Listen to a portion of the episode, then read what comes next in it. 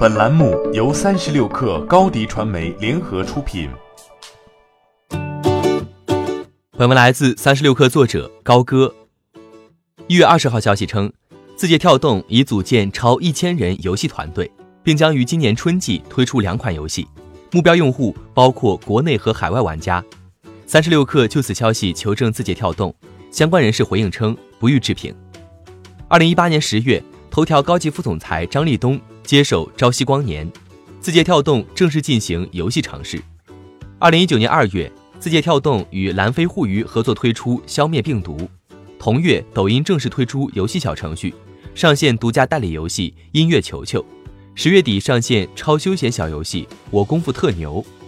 小游戏、超休闲游戏更多是靠流量驱动的，这正是字节跳动的优势所在。依托抖音、今日头条等超级流量平台，消灭病毒在 iOS 游戏免费榜 Top 十长达九十六天，其中超半数时间稳居 Top 五。音乐球球一度冲上 iOS 中国游戏下载榜 Top 二，我功夫特牛也曾在 iOS 中国游戏下载榜中跻身 Top 四。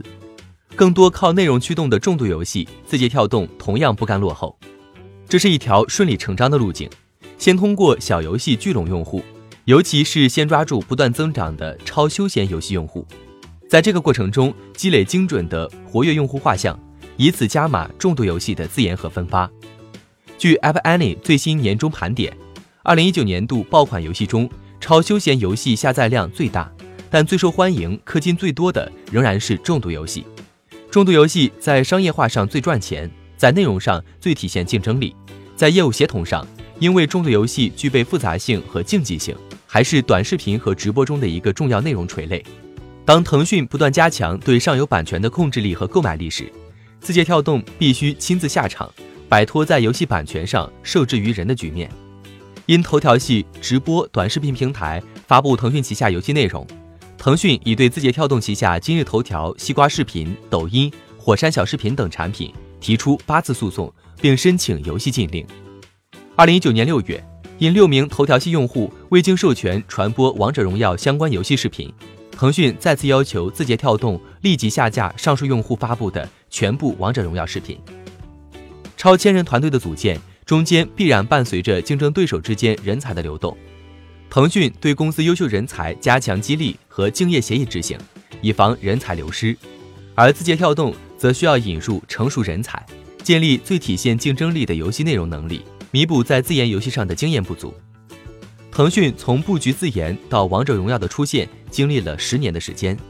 字节跳动布局游戏业务一年多的时间，已经在超休闲游戏上展现实力，但这更多的是流量效率的证明。庞大活跃用户数据的建立，重度游戏的内容生产能力，用户认知的建立，字节跳动的游戏布局还需要时间，但已经足够引起竞争对手的警惕。欢迎添加小小客微信，xs 三六 kr，加入克星学院，每周一封独家商业内参，终身学习社群，和大咖聊风口、谈创业，和上万客友交流学习。高迪传媒，我们制造影响力。商务合作，请关注新浪微博高迪传媒。